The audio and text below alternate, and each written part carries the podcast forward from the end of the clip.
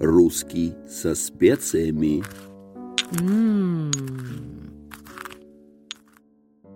Добрый день, друзья! С вами подкаст «Русский со специями» в студии Елена Дудина. И сегодня мы начинаем цикл лекций, посвященный вопросам лингвокультурологии. Это современное направление в языкознании, которое совмещает в себе лингвистические подходы и подходы культурологические. Как известно, современное течение науки о языке, современные подходы в изучении языка характеризуются общим словом антропологический подход. Что это значит? Это значит, что все, что делают ученые, так или иначе посвящено более глубокому погружению в понимание человека. И когда изучает язык в том или ином аспекте, то главной целью этих научных изысканий становится постижение человеческой сущности, человеческого бытия и других вопросов, связанных с существованием человека. И в этой связи в современном языкознании особо остро встает вопрос, связанный с изучением языковой картины мира. Когда мы говорим о языковой картине мира, мы, конечно, должны понимать, а какие еще картины мира существуют. И здесь следует выделить три картины мира, которые сегодня признаются учеными как параллельно существующие. Во-первых, это, конечно, реальная картина мира –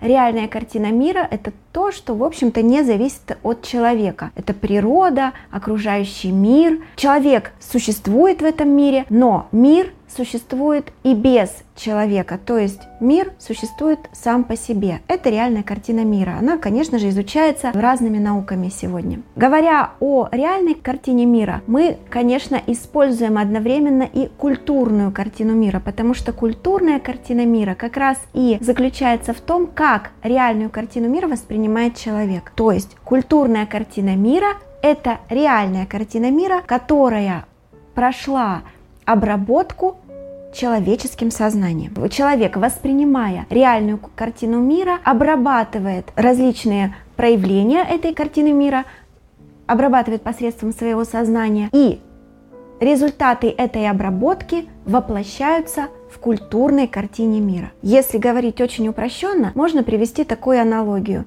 Реальная картина мира – это предметы явления, предметы, которые нас окружают, явления, которые происходят в реальном мире. А культурная картина мира – это понятия, которые обозначают те или иные предметы, те или иные явления в окружающем мире. И эти понятия, конечно, выстраиваются в определенные иерархические системы, образуют группы понятий, образуют смысловые пласты, и все это в целом является культурной картиной мира.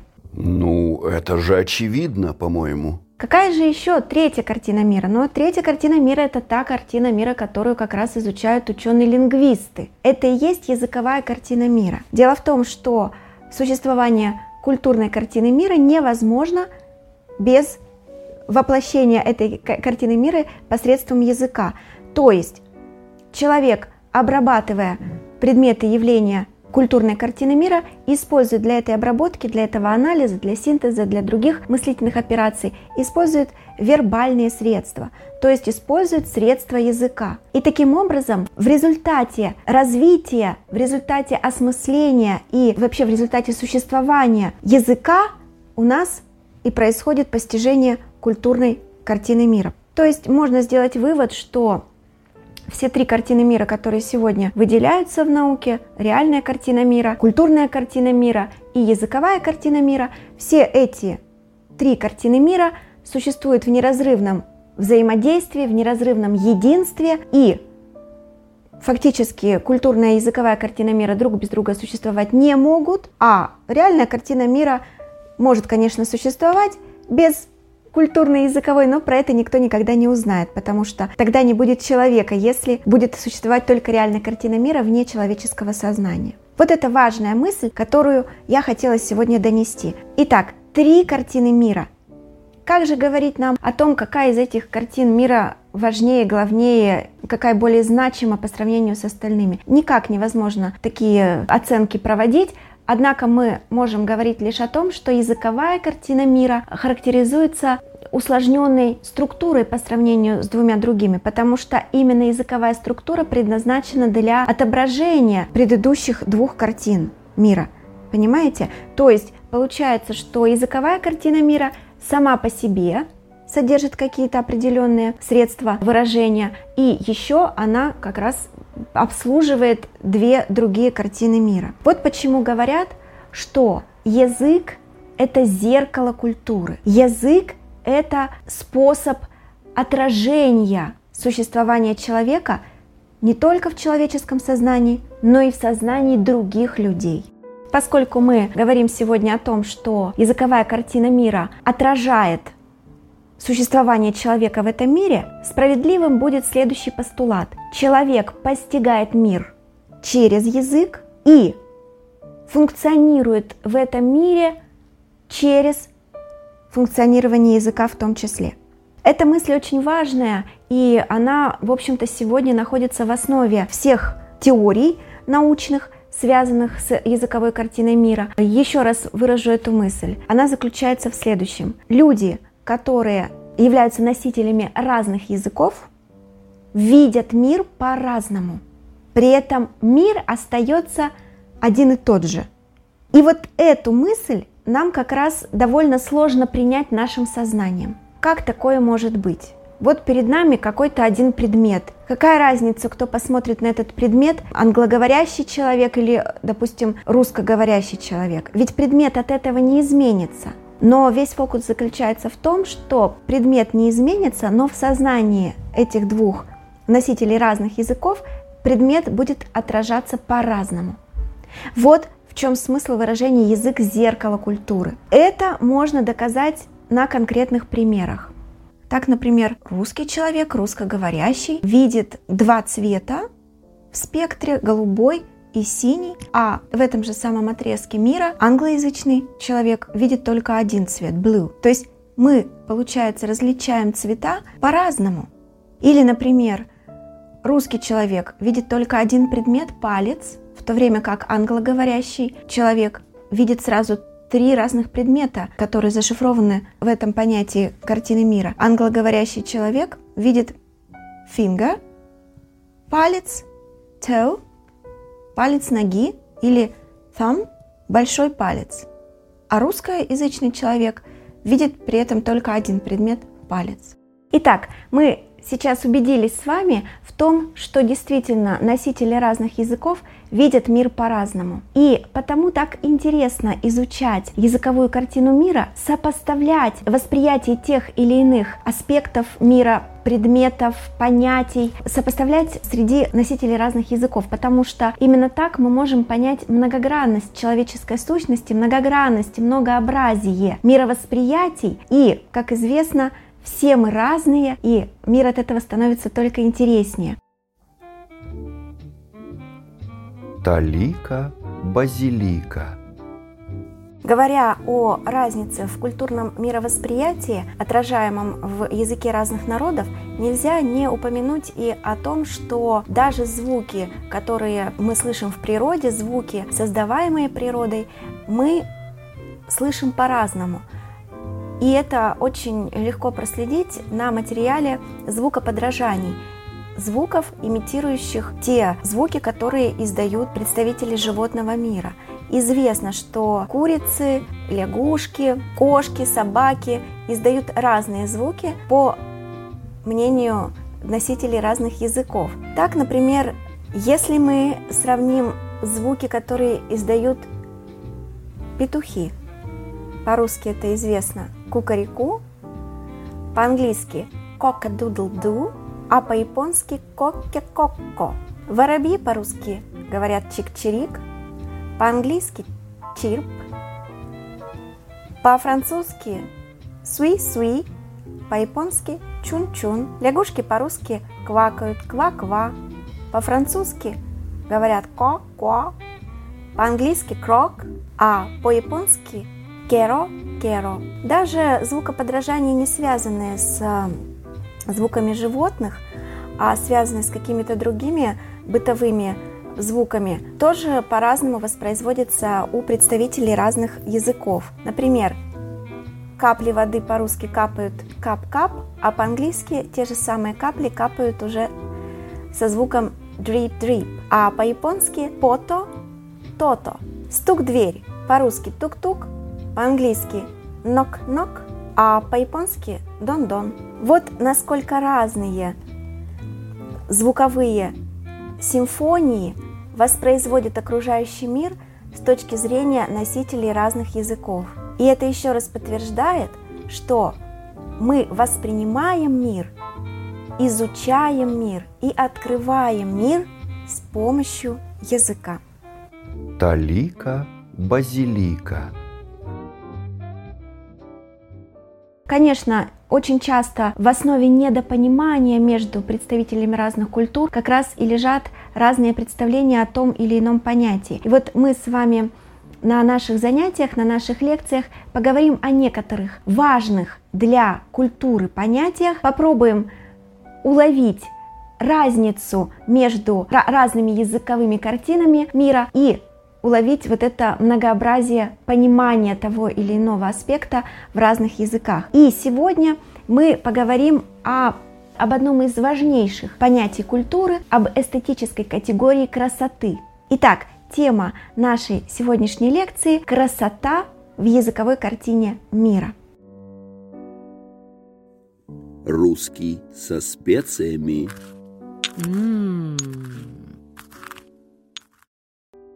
Когда ученые пришли к выводу о том, что необходимо изучать разное понимание тех или иных явлений в разных языковых системах, в разных языковых культурах, то они столкнулись с необходимостью поиска какой-то единицы, которую можно было бы описать, и через это описание выявить разницу мировосприятия у носителей разных языков. Вот они искали эту единицу, и такая единица была найдена. В 20 веке в лингвистике появилось и утвердилось понятие концепт. Концепт сегодня это необходимая единица научная, которую изучают лингвисты, культурологи и лингвокультурологи для того, чтобы открыть, изучить и проанализировать разные проявления картины мира. Концепт по определению Дмитрия Сергеевича Лихачева – это некая обобщенная мыслительная единица, которая отражает и толкует, интерпретирует явление действительности. Концепт является обобщением различных значений слова в индивидуальном сознании носителя языка. То есть Концептом является некое абстрактное понятие, которое создает определенное смысловое поле в языке, и это смысловое поле не однородно, не одинаково в разных языковых системах, в разных языковых культурах. Мы сегодня с вами поговорим о бытовании в русской национальной культуре и в русском национальном языке концепта красота. Вообще, красота это понятие очень важно для сознания русского человека. А вы, друзья, задумывались ли когда-нибудь о том, что красота по-разному понимается представителями разных народов? Ну, например, голубые глаза для славянских народов – это признак красоты, чистоты душевной, да, какой-то честности. Голубые глаза признак такой, который в русской национальной культуре признается эквивалентом красоты красивых глаз. А, например, в арабских национальных культурах у арабских народов голубые глаза уже воспринимаются как некрасивые и даже опасные глаз. Это подтверждается различными пословицами. Допустим, в тюркских языках есть пословица, когда говорят, что коварный враг – это голубоглазый враг. То есть коварство и цвет глаз голубой отождествляются. Следует сказать, что восприятие красоты даже в рамках одной национальной культуры бывает неоднозначным. Вот, например, как воспринимали эталоны женской красоты в русской национальной культуре. Воспринимали эти эталоны по-разному, потому что русская женская красота зависела от сословного происхождения женщины. И мы можем отметить, что в прошлые века, вплоть до 19 века, до начала 20 века, женская красота была не одинаковой у представительниц крестьянского сословия и у представительниц дворянского сословия. Э, это нужно, как его, как следует обмозговать, во. Ну, давайте вспомним, что включает в себя понятие «красивая русская крестьянка». Это крепкая, румяная женщина, кровь с молоком. Женщина, весь облик которой демонстрирует хорошее здоровье, физическую силу. А без здоровья, без физической силы русская женская долюшка будет неподъемна. Помните, великий русский поэт Николай Алексеевич Некрасов дал определение русской крестьянской женской красоты. Красавица миру на диво, румяна, стройна, высока, во всякой одежде красиво, ко всякой работе ловка. Обратите внимание, что в этом определении красоты кроются очень важные представления, очень важный смысл, включаемый в понятие красота женщины. Во-первых, указывается на обязательный признак красоты – это здоровье. Пышная женщина, да, помните, сидит как на стуле, двухлетний ребенок у ней на груди. Женщина, которая не должна отвлекаться на наряды, на туалеты, да, потому что она во всякой одежде красива. И самое главное достоинство женщины заключается в ее пригодности к любой работе. В семье она может работать в поле, на огороде, в домашнем хозяйстве и так далее. Вот что значит красивая русская женщина. Это с одной стороны. С другой стороны, есть еще и русская женщина дворянского сословия, которая уже совершенно по-другому воспринимает понятие красоты. Аристократическая красавица – полный контраст с красавицей крестьянской, да, дворянка должна быть худенькой, бледненькой, стройной, с тонкими чертами лица, в любой момент демонстрирующая опасность того, что она сейчас лишится чувств.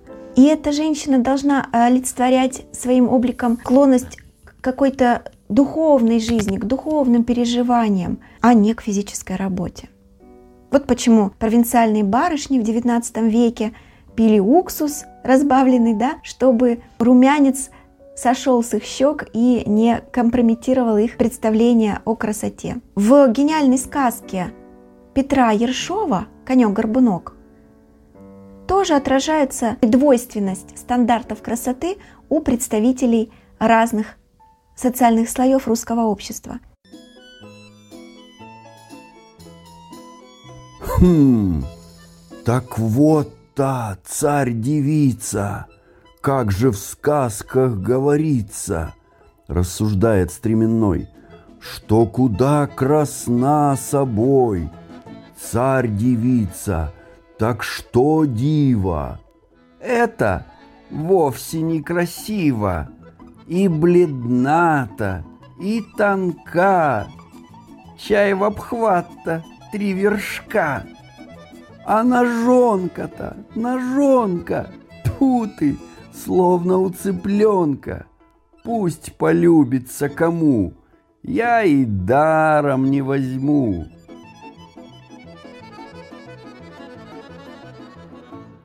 Мы с вами сейчас убедились в том, что красота неоднозначно понималась даже в рамках одной и той же национальной культуры. Что уж говорить о том, что каноны красоты различаются у представителей разных культур. И когда происходит навязывание канонов красоты со стороны одной культуры на другую культуру, то возникает так называемый культурный диссонанс, то есть представители иной культуры никак не могут взять в толк, почему они должны соответствовать чужим канонам красоты. Но иногда в исторических реалиях так происходит, что определенные силы, определенные коммерческие структуры обладают ресурсами для того, чтобы навязывать каноны красоты, заимствованные у одной культуры, навязывать эти каноны другим культурам. Вот именно так сейчас происходит, точнее происходило до недавнего времени в нашей с вами жизни, когда среди характеристик красоты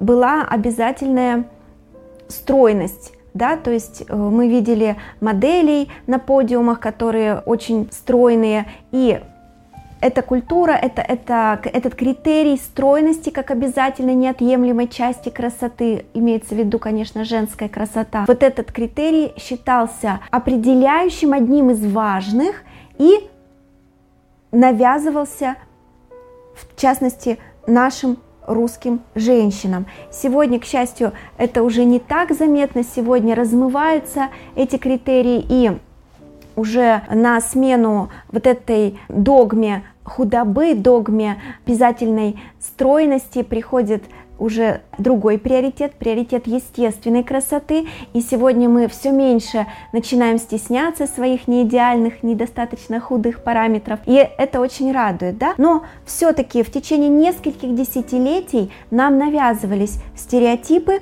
западного понимания красоты.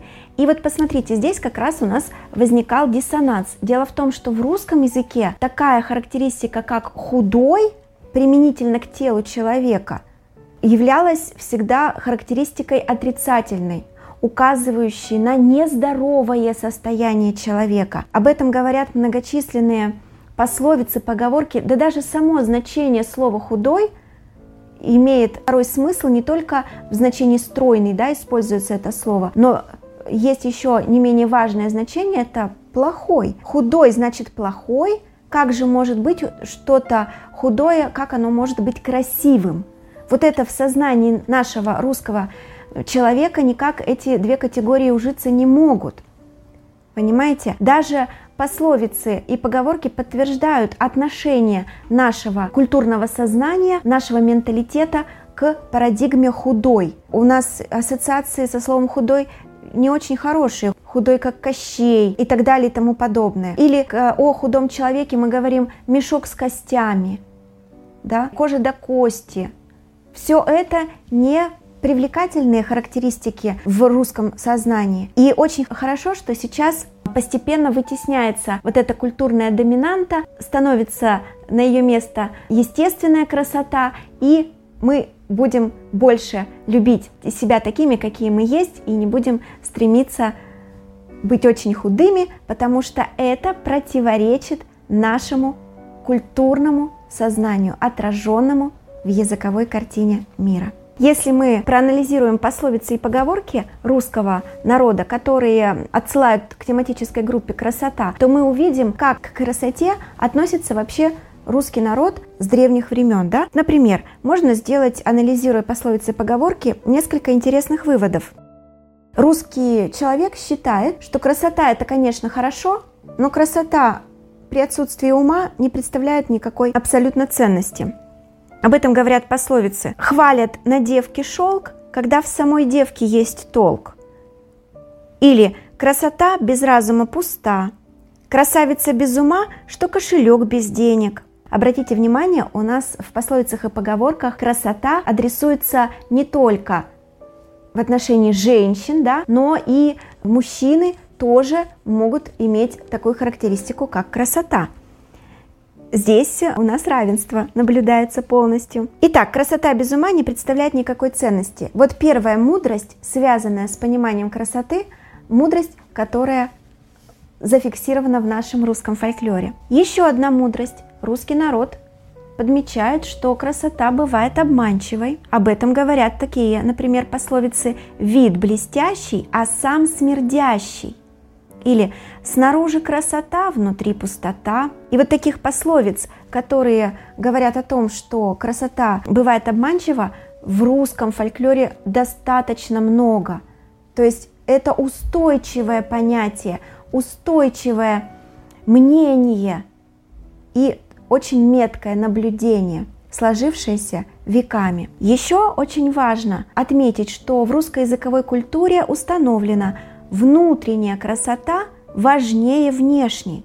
Не красен обед пирогами, красен едоками. То есть внешняя красота менее значима, чем какая-то практическая польза или то есть красота внутренняя. С лица воду не пить. Еще одно подтверждение этого же тезиса. Красотою сыт не будешь. Не будь складен, да будь ладен. То есть посмотрите, не будь складен, это значит не будь красив, да будь ладен. То есть будь хорош в душе, да, будь нравственен, и тогда все будет хорошо. Не рожен, да пирожен. Вот эта пословица мне очень нравится своим звучанием, да? Не рожен, да пирожен. Опять о чем это говорит? О том, что может быть лицо и некрасивое у человека, зато его внутренняя сущность достойна восхищения. Также русские народные пословицы о красоте указывают на то, что поступки гораздо важнее красоты. И здесь вы, друзья, наверное, сами вспомните соответствующие поговорки. Не место красить человека, а человек место. Кудри завивай, да про дело не забывай. Красив тот, кто красиво поступает. Вот она, народная мудрость. Красота не обязательно является качеством, которое человеку жизненно необходимо. Для русского человека красота вторична, без нее можно обойтись. И об этом тоже говорят пословицы. С рожи болван, а во всем талант.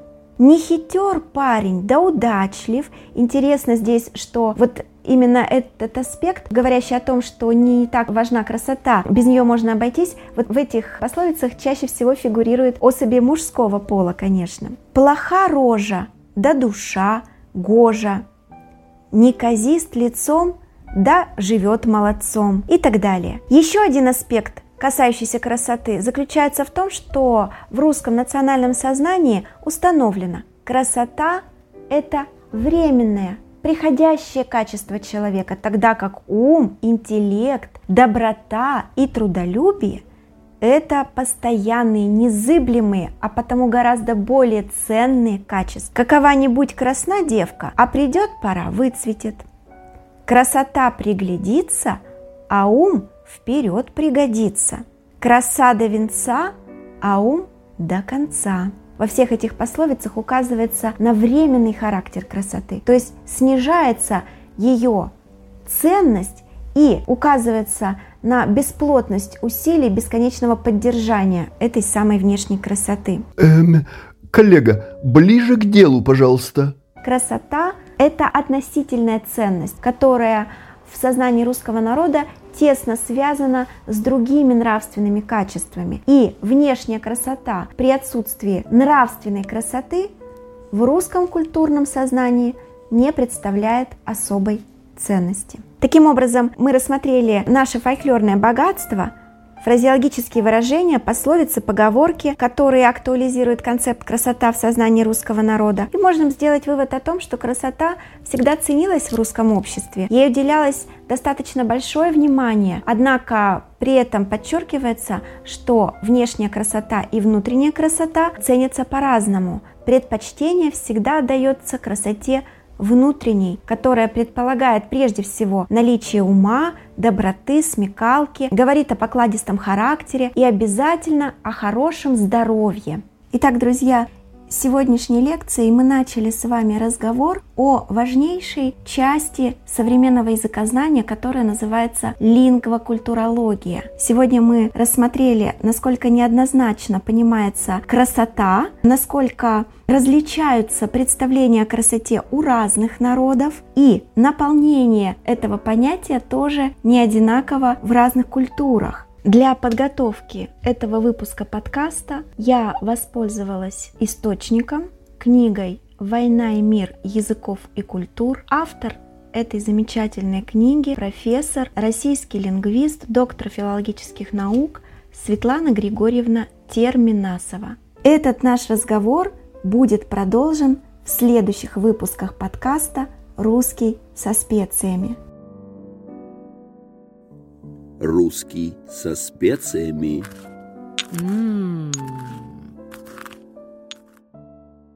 Друзья, подписывайтесь на наши каналы в социальных сетях, пишите нам, задавайте вопросы, предлагайте темы для следующих разговоров. А сегодня я с вами прощаюсь. В эфире была Елена Дудина. Спасибо вам за внимание. До новых встреч в подкасте «Русский со специями.